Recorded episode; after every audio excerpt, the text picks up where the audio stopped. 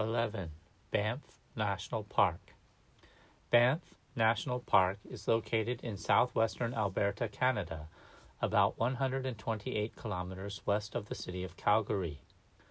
Banff became Canada's first national park in 1887. At the time, it was called Rocky Mountains National Park.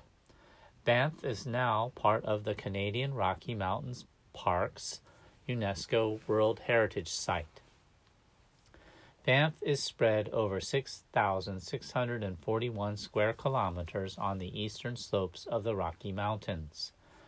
Many peaks in the park rise above 3,050 meters. The highest mountain located entirely within the park is Mount Forbes at 3,612 meters.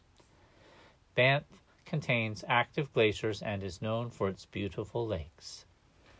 Many different species or kinds of plants, such as fir, pine, aspen, and spruce trees, grow in the lower region of the park. Some mosses, lichens, and low shrubs can survive in the higher altitude, but most of the terrain there is bare rock and ice. Banff is home to many animals bears, elk, bighorn sheep, mountain goats, wolves, and coyotes all roam the area.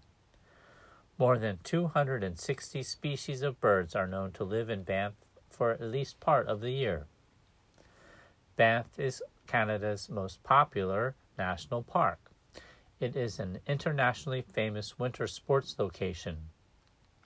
Three major downhill ski resorts operate within the park. Other winter activities include dog sled and horse sleigh rides, snowshoeing, and ice walks.